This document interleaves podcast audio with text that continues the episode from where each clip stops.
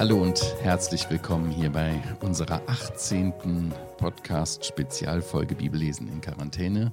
Wir sind immer noch Jochen Enris und Christian Kaspari und von Montag bis Freitag lesen wir mit dir und für dich zusammen das Markus-Evangelium und tauschen uns darüber aus. Ich höre mich irgendwie noch ein bisschen leise hier auf meinem Ohr. Ich glaube, das bin ich. Ja. Du hörst dich laut genug? Ich höre mich laut genug. Ja, super. Ja, ich bin froh, dass wir aktuell so ein schönes Wetter haben, Jochen.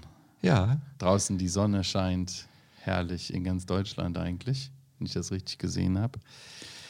Ähm, ich habe mal gelesen, dass ähm, wenn die Sonne ein Jahr weg wäre, ist dann minus 78 Grad auf der Erde wäre. Tja. Also wär, ziemlich kalt. Sind wir beide nicht mehr hier. Wahrscheinlich nicht mehr. Weil man könnte wahrscheinlich dann nur noch irgendwie an, äh, sich an Thermalquellen aufhalten oder sowas und künstliches Licht müsste man wahrscheinlich irgendwie, damit die Pflanzen wachsen und so. Aber das wäre fatal. Ne? Ohne Licht gibt es kein, kein Leben. Wir brauchen das Licht zum Leben. Und der Jesus, der spricht auch von sich als dem Licht des Lebens. Ich bin das Licht der Welt, wer mir nachfolgt, wird nicht in der Finsternis wandeln, lesen wir in Johannes 8, Vers 12. Und auch der Johannes der Täufer zeugte vom Licht, haben wir schon am Anfang gesehen in Markus Evangelium. Letztes Mal hatten wir das Gleichnis ja vom, äh, vom Seemann, nein, richtig heißt es. Von den vier Ackerböden, die unterschiedlichen. Ganz, ganz genau. Das Korn, das Evangelium, wir haben gesehen, dass nicht alle, die das Evangelium hören, es auch äh, annehmen. Und nicht alle, die das Evangelium hören und annehmen, halten auch daran fest. Und nur ein Teil, ein kleiner Teil wahrscheinlich, äh, bringt wirklich Frucht, unterschiedliche Frucht. Die Frucht des Evangeliums ja im hingebungsvollen Dienst für Jesus Christus. Ja, Jesus sagt, dass das Evangelium von, von seinem Wesen her nicht nur Same ist, der Leben in sich birgt, ja, sondern auch Licht, wie eine angezündete Lampe. Und davon handelt unser heutiger Abschnitt, den wir vor uns haben im Markus Evangelium Kapitel 4. Da geht es auch um, ja, um Licht. Ich lese mal ab Vers 21. Und er sprach zu ihnen, kommt etwa die Lampe, damit sie unter dem Scheffel oder unter das Bett gestellt wird, nicht damit sie auf das Lampengestell gestellt wird? Denn es ist nichts Verborgenes, das nicht offenbar gemacht werden soll, und auch ist nichts Geheimes, das nicht ans Licht kommen soll. Wenn jemand Ohren hat zu hören, der höre.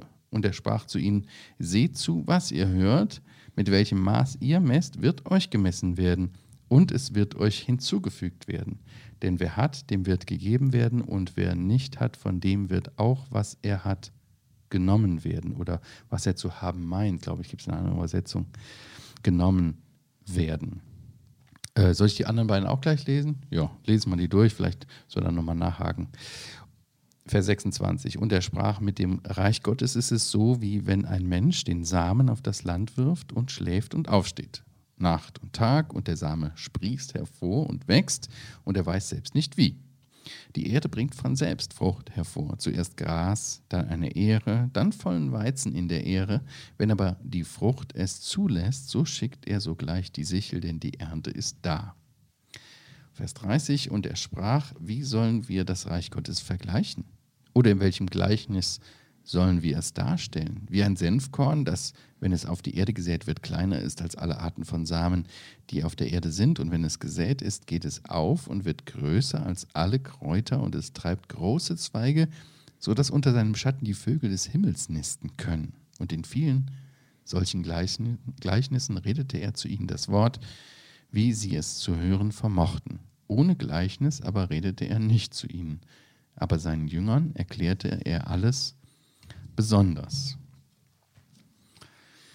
Ja, eine Lampe ist dazu da, damit äh, es für Menschen leuchtet, damit man sehen kann.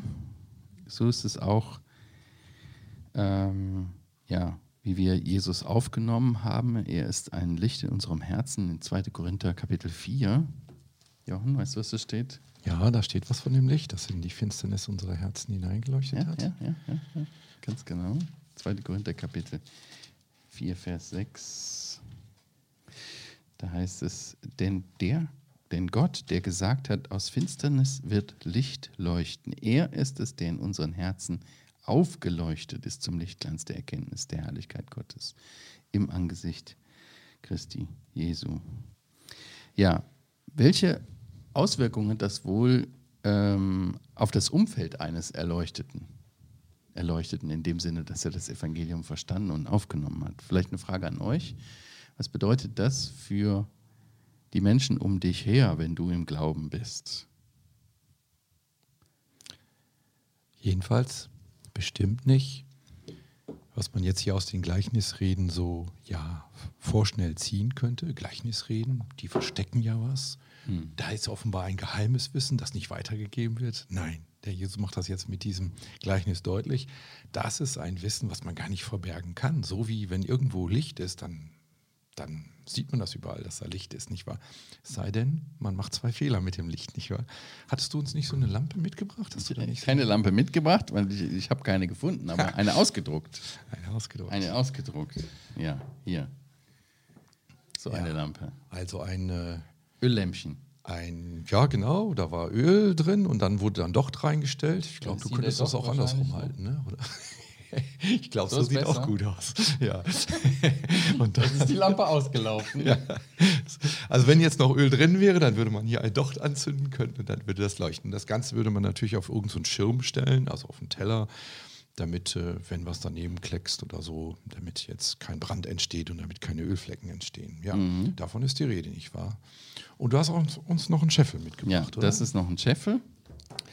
Ein Ja. Maß. Genau, ein Maß für Getreide, also ja, wir würden heute vielleicht sagen, ein halber Eimer voll Körner, gib mir mal, äh, kaufe ich jetzt mal, kann ich ein Brot mitbacken oder was weiß ich. So hat man eben früher einen Scheffel halt So gekauft. oder? 8,5 Liter ungefähr, ne? Ja, ist Acht, das. 9 Liter. Genau, etwa unser. Warum hängt die doch mal da auf? Ja, genau. So, und was auch immer man mit der Lampe macht, wenn man sie unter so einen Scheffel stellt, dann ist sie natürlich, dann leuchtet sie nicht mehr. Ja. Das ist irgendwie nicht so klug, ne? Dafür ist jedenfalls die Warum- Lampe warum? eigentlich nicht da. Warum könnte das jemand versuchen? Also, wenn wir das jetzt übertragen, warum könnte jemand versuchen, der Christus im Herzen hat, das zu verbergen? Nach außen hin. Ja. Hat doch keinen Sinn. Weil er eben so viel Geld scheffelt. Ach nein, Korn scheffelt, nicht wahr? Weil er so geschäftig ist. Ich will ja Evangelium verkündigen, ich will ja das Licht leuchten lassen, aber ich habe ja so viel noch zu tun. Oder? Mhm. Man könnte noch einen anderen gegenteiligen Fehler machen, oder? Das Ganze, die Lampe und das Bett stellen. Ich Bett? verkündige kein Evangelium, weil, oh, Bequemlichkeit. Bett als, als. Sinnbild für Bequemlichkeit, Oder? für Ausruhen, für Chillen, für Pause machen. Genau, genau. Pennen. Zwei Gefahren, ihr Ja. lieben Jünger, die ich euch sagen will. Ja. Wird sich der Same ausbreiten, nachdem ich den gesät hat, wird er in eurem Herzen auch 30, 60, 100-faches äh, hervorbringen in eurem Leben? Naja, passt auf, dass ihr das Licht nicht nehmt und unter so einen Scheffel stellt oder das Licht nehmt und unter das Bett stellt. Also wörtlich ist dann natürlich aus, beziehungsweise dann brennt das Bett nicht, wahr? Das äh, macht nicht so viel Sinn. Aber wir verstehen die Übertragung, hey, ihr Jünger, seid nicht bequem und seid nicht zu beschäftigt, sondern bringt dieses Licht zum Leuchten, oder? Mhm.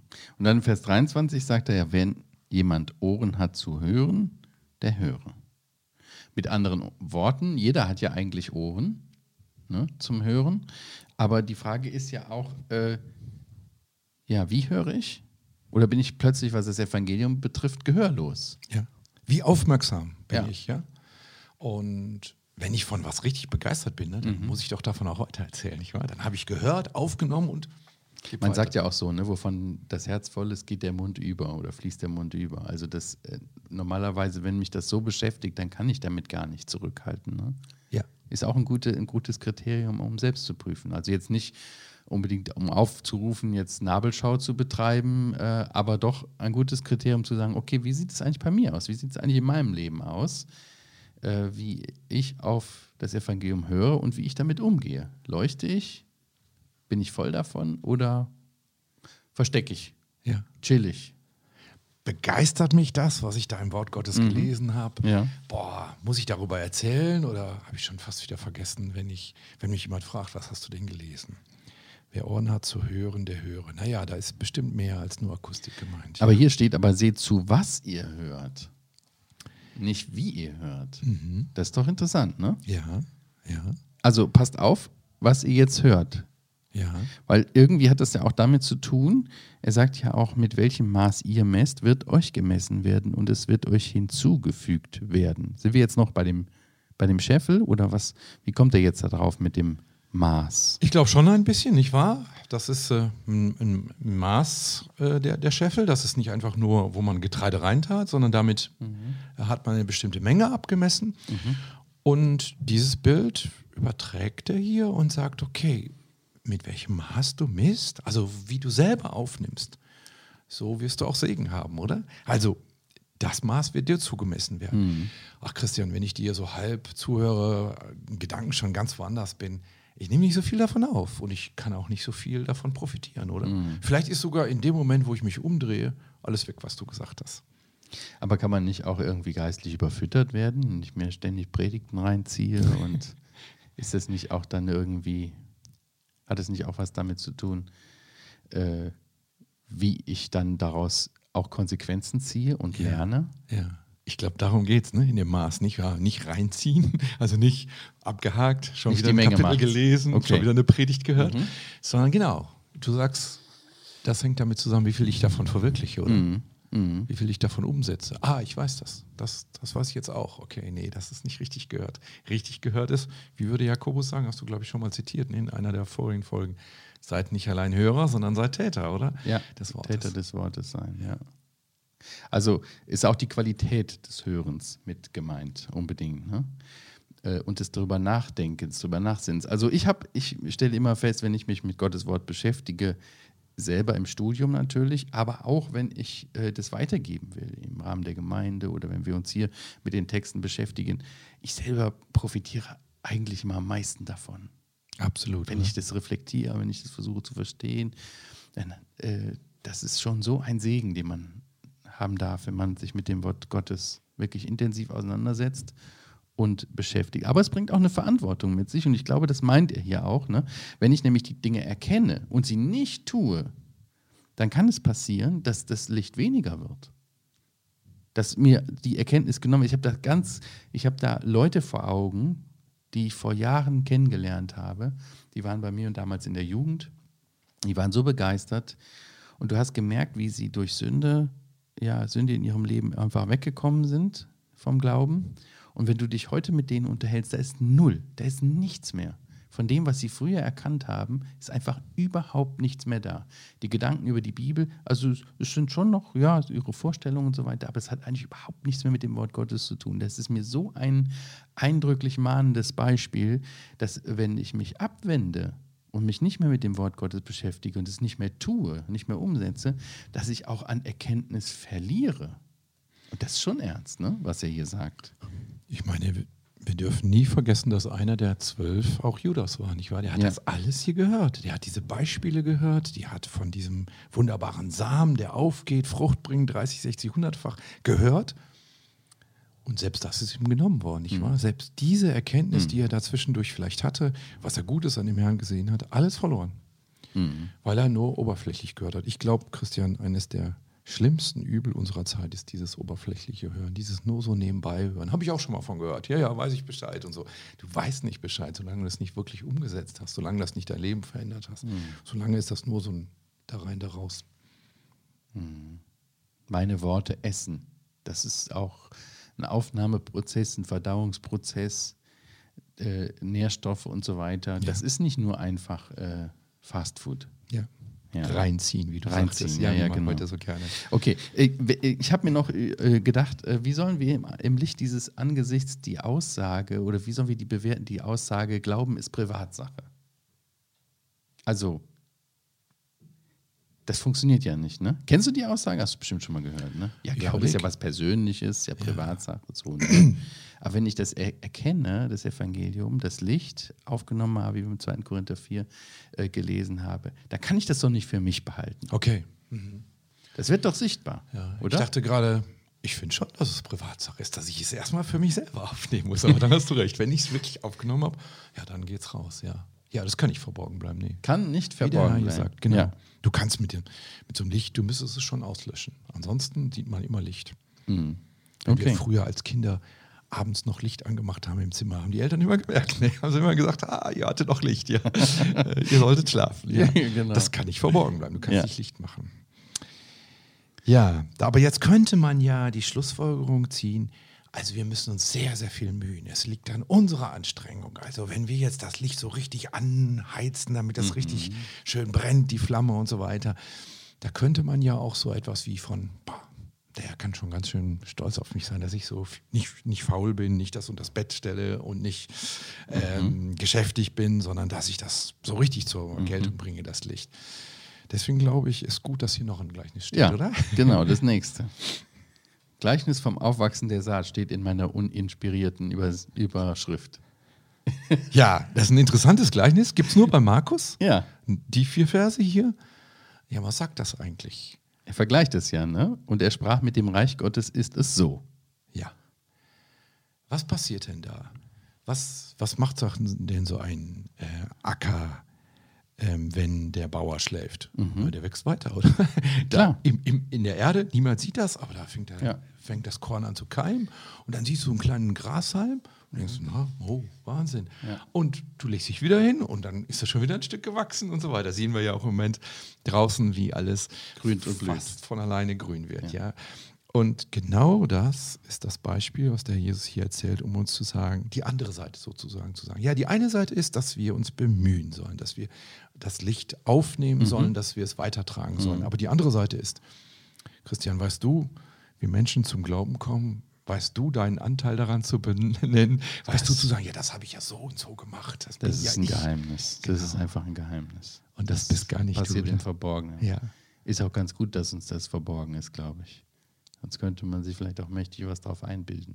Aber Gott ist der, der das im Blick hat. Und Gott ist auch der, der das Wachstum gibt. Ne? Ja. Also unser Auftrag ist es, ausstreuen, raus mit dem Evangelium. Und was Gott dann damit macht, wie das Herz beschaffen ist, ist auch nicht meine Verantwortung. Wie der Mensch auf das Wort reagiert und wie das Wort wirkt, ist alles nicht mein Ding. Es passiert und es ist ein Wunder. Und man sieht, oh, da geht was auf. Ach, hast du gesehen bei dem? Interessant, der wird ganz fragend. Oder, oh, der hat sich bekehrt. Oder, oh, schau mal, wir haben da vorletzte Woche drüber geredet und jetzt fängt er an, das umzusetzen. Wie cool. Ja. Aber nicht ich, sondern Gott wirkt das in ihm. Ja. Das ist ein Geheimnis, wie Ja. das geschieht. Und oft sieht man gar nichts. Ja. Also bleibt uns das verborgen. eine Ermutigung auch, oder? Dass Mhm. man, wenn man nichts sieht, gar nicht weiß, ja, es ist vielleicht doch was passiert, nur ich sehe das gerade nicht. Mhm. Lange bevor der Ba- Bauer ja den ersten Grashalm sieht, ist ja schon längst das gekeimt in der Erde. Oder so, ja, er hat, er hat das gar nicht mitgekriegt, aber da ist schon etwas passiert, das ist aber noch unter der Erde, ja. Ja. Wie schön, dass wir für den Herrn wirken dürfen, aber dass wir auch abgeben können, dass wir uns sozusagen hinlegen Ja. können, schlafen können und wir stehen auf. Ach, und da ist was passiert, ohne dass ich was getan habe. ja, genau.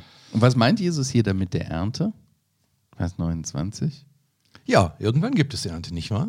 Irgendwann erntet mindestens der Herr, nicht wahr? Ob wir immer die Ernte erleben, das können wir nicht sagen. Er aber- schickt sogleich die Sichel, denn die Ernte ist da. Also es sind dann Arbeiter, die dann ansetzen zur Ernte. Ja. Ja.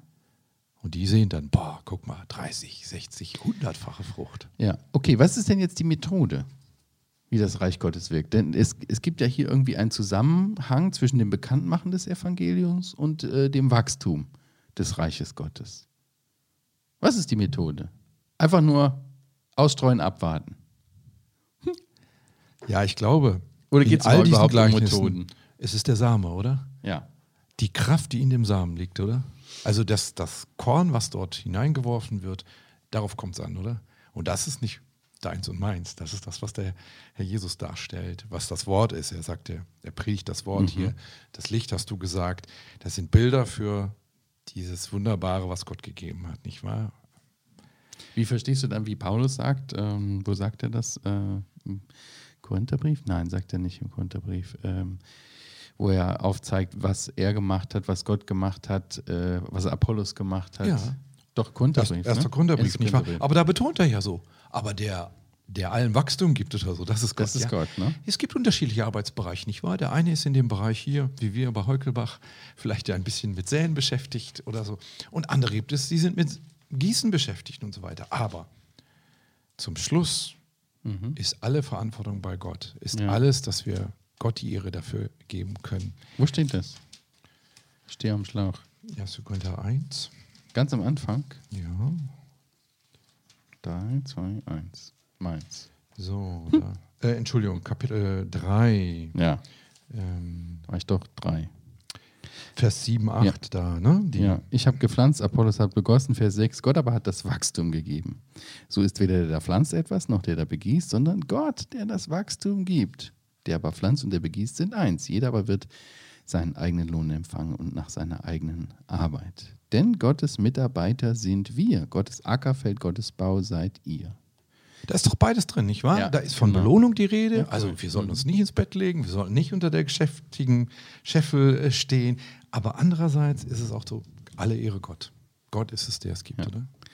So, jetzt haben wir noch einen dritten Abschnitt. Genau, das von dem Senfkorn. Senfkorn, auch interessante Geschichte. Das Senfkorn, er sagt hier, das ist der kleinste Samen von allen Samen. Hm. ja, das sagen die War damals Biologen wahrscheinlich so der damaligen bedeutend. Zeit sagen tatsächlich so ein kleines Körnchen wie das Senfkorn und dann wächst daraus so ein Riesenbaum. Das ist schon erstaunlich. Mhm. Dies nimmt der Herr hier als Beispiel. Wofür? Man könnte jetzt sagen, hey, ich habe von hundertfacher Frucht gelesen Mhm. und ich habe davon gelesen, dass das von alleine wächst. Jetzt könnte man ja die Dimension verlieren und sagen, ja Herr, was passiert denn jetzt? Und es, er wird drei Jahre, wird Herr Jesus selber ja das Wort darstellen, Licht sein. Mhm. Und es wird fast nichts passieren. Es wird ein paar Jünger geben, eine Handvoll, zwei Hände voll, vielleicht 100, vielleicht 500, aber eben keine Weltbewegung oder so. Mhm. Und dieses Gleichnis zeigt, guck mal, das fängt ganz klein an, aber Mhm. es wird riesig werden. Exponentielles Wachstum. Ja. Aber, Aber- eben mit der Zeit, nicht sofort. Aber ist es wirklich natürlich? Also ich finde es schon interessant. Ich habe äh, dieses Gleichnis eigentlich immer so verstanden, dass es etwas zeigt von dem unnatürlichen, äh, überdimensionalen Wachstum. Aber ich weiß, es gibt verschiedene Auslegungen darüber. Aber wenn man die Christenheit heute anguckt, so viele Denominationen, so viele Kirchen, wo auch ja, viele Namenschristen drin sind, das ist irgendwie ganz unnatürlich gewachsen. Also in dem Sinne von, sind das wirklich alle, jeder, der sich Christ nennt, ist der wiedergeboren oder nicht? Oder manche meinen, ja, ich bin in der Kirche, bin getauft, also komme ich in den Himmel, alles in Ordnung. Aber ist das so? Alles, was sich Christ nennt, ist der Christ. Alles, was sich Christentum nennt und Christenheit, ist das wirklich Reich Gottes in diesem Sinne? Ich glaube nicht. Ich finde, dass das hier auch ein bisschen angedeutet ist in dem Vers 32. Mhm. Ne? Da ist von dem großen Gewächs die Rede, große Zweige und dann, sodass die Vögel des Himmels unter seinem Schatten So. Ge Geier, Raubvögel oder sowas. Genau, Ne? genau, ja. Also du siehst, das ist imposant und toll, was da passiert und reden wir das nicht klein. Ja.